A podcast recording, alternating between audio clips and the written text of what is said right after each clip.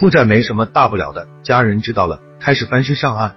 债务逾期确实违反了协议，都有困难的时候，只是没有按时还款。无奈人性有弱点，衍生出一堆问题，让债务人倍感压力，颜面扫地。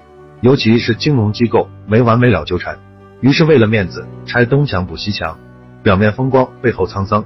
明白这样下去只会越陷越深，存在鸵鸟心态，把头埋在沙子里，幻想着会有办法，不敢正视问题，结果不会有意外，不会有奇迹。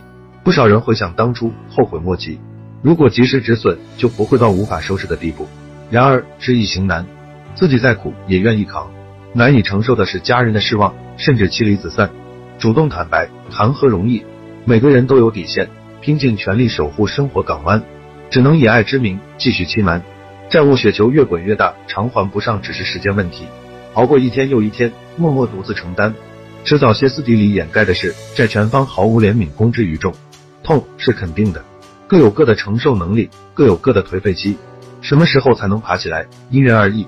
往好的方面想，这是一个转折点，痛才会想通。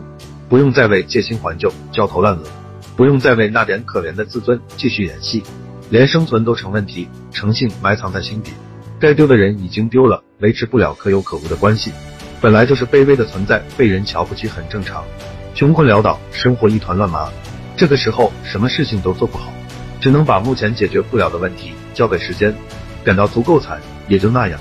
以前的风光只是虚幻，越早面对残酷的现实，越早翻身上岸。安抚好家人情绪，坚持债务自己偿还。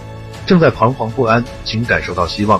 那层窗户纸捅破的瞬间，就是新的开始。无地自容的同时，也会如释重负。过了至暗时刻，不会有更坏的日子。低谷期没有放弃，每走一步都在向上。负债累累又何妨？没有过不去的坎。为了家人期待的目光，再苦再难也要坚强。感谢观看，欢迎交流。